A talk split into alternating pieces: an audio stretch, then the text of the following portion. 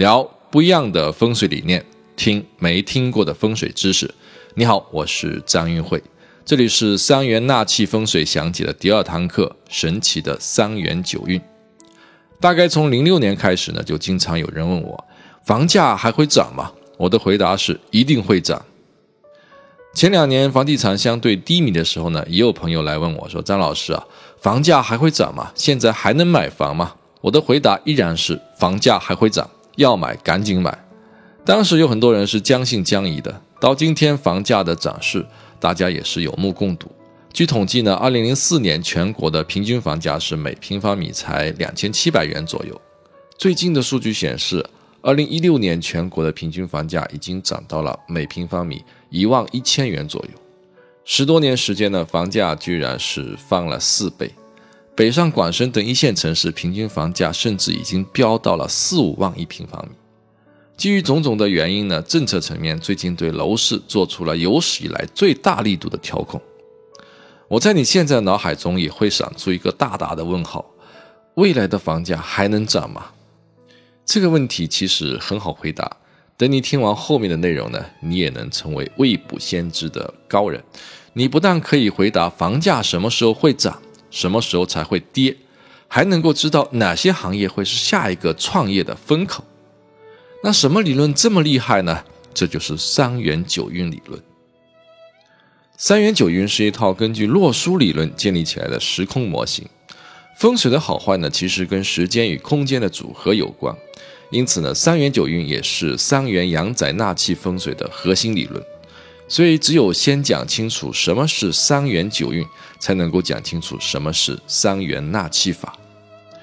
古人通过观察发现呢，宇宙天体的运动是周期性的，而天体运动所产生的能量呢，会影响各种事物呈螺旋式的轨迹向前发展。回顾历史，你不难发现。历史的兴衰成败虽然不会完全一样，但也总是以似曾相识的感觉展现出来。三元九运循环反复，就像太极图的阴阳鱼，阴消阳长，阳消阴长。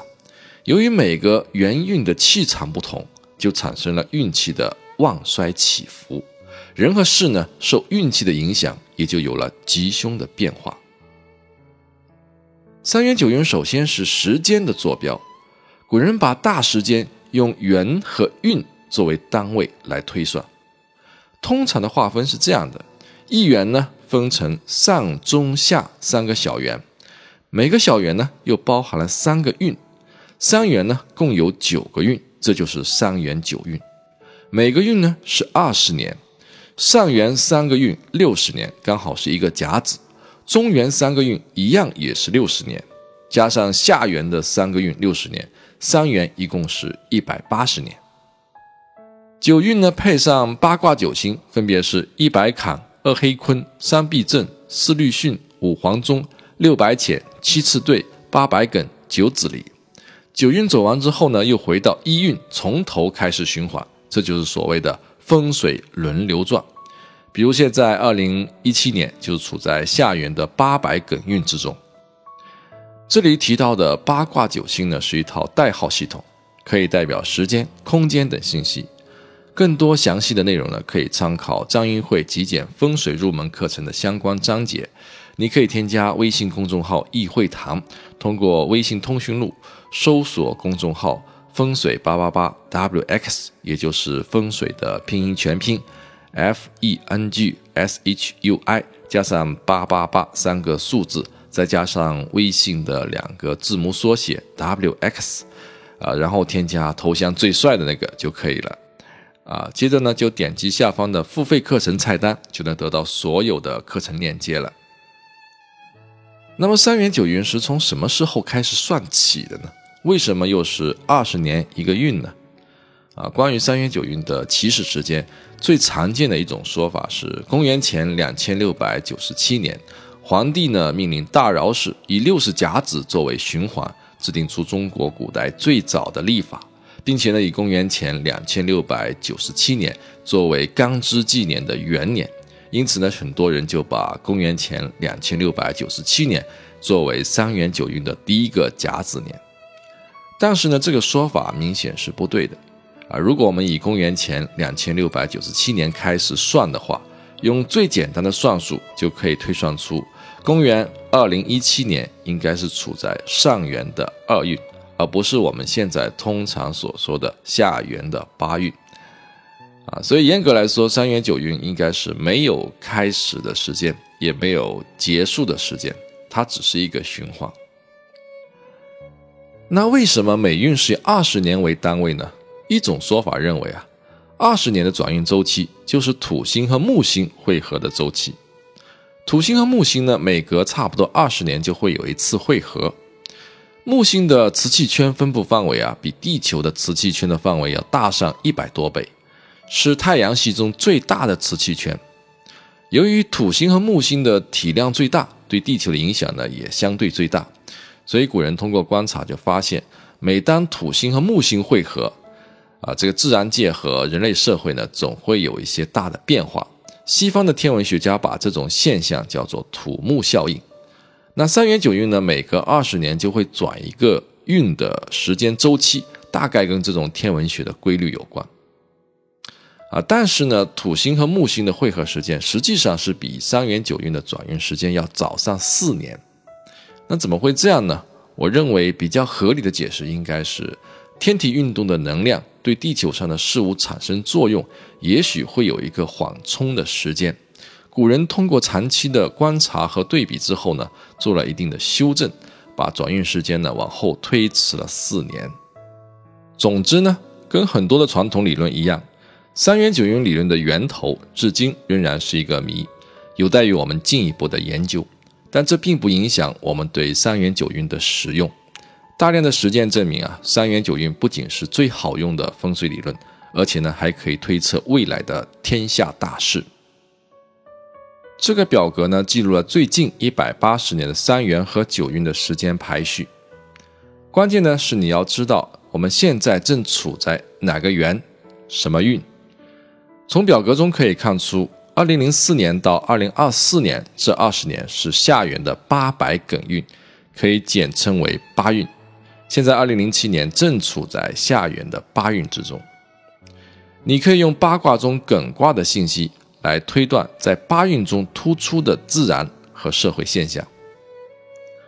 艮卦的基本形象是高山，五行属土，艮卦包含了土地、田场、房屋建筑等具体的形象信息。在八运的这二十年内啊，艮卦卦象相关的事物就会有更大的概率。产生现象级的事件。现在你应该明白，为什么从二零零四年开始楼市发力，房价一直涨到现在了。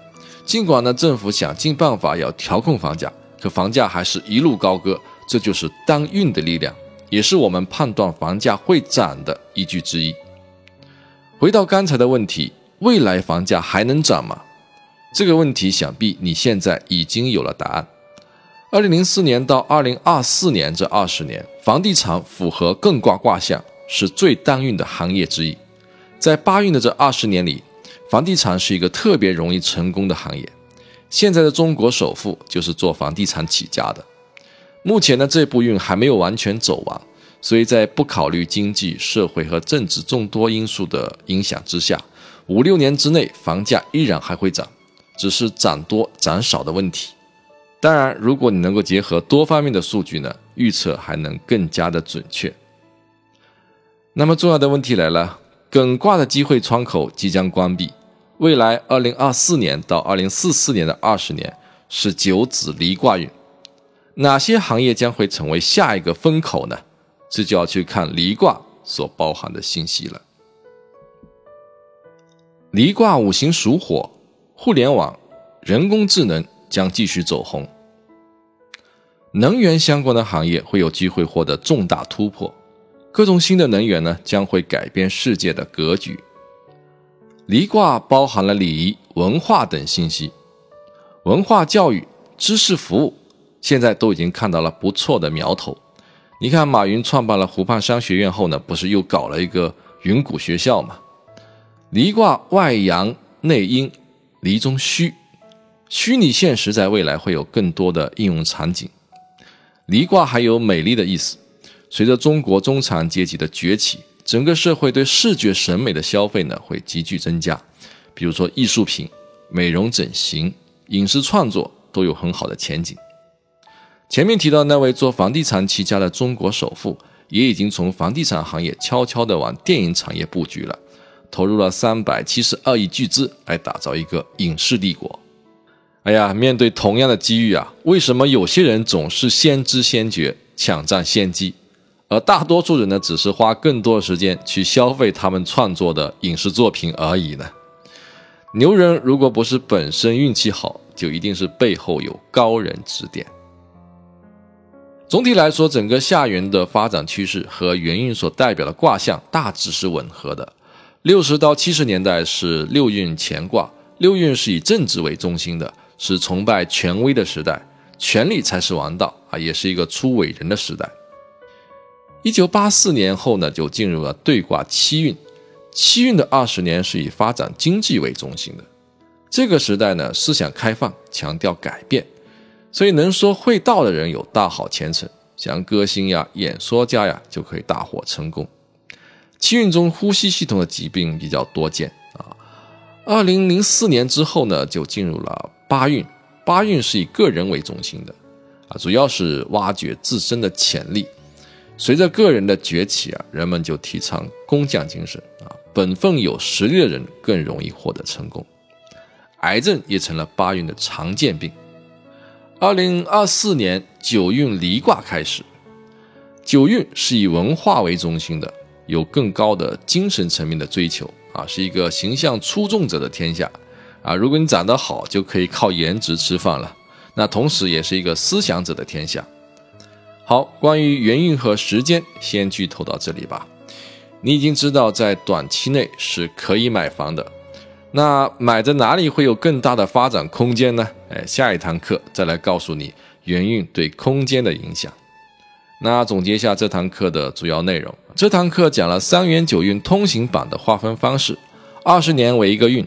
一二三运组成上元，四五六运组成中元，六七八运组成下元，上中下三元九个运，一共是一百八十年。九运首先是一个时间的概念，在天上表现为运，在地上表现为气，这就是运气。因此，三元九运的运气与人类社会的吉凶祸福有一定的关联性。那学习风水呢，必须先从大处认知，才能从小处改变。本派三元纳气法对元运的划分跟通行版的划分方式有微妙的不同，那究竟有什么不同呢？什么才是现在最旺的运气呢？这些问题就留给下一节课吧。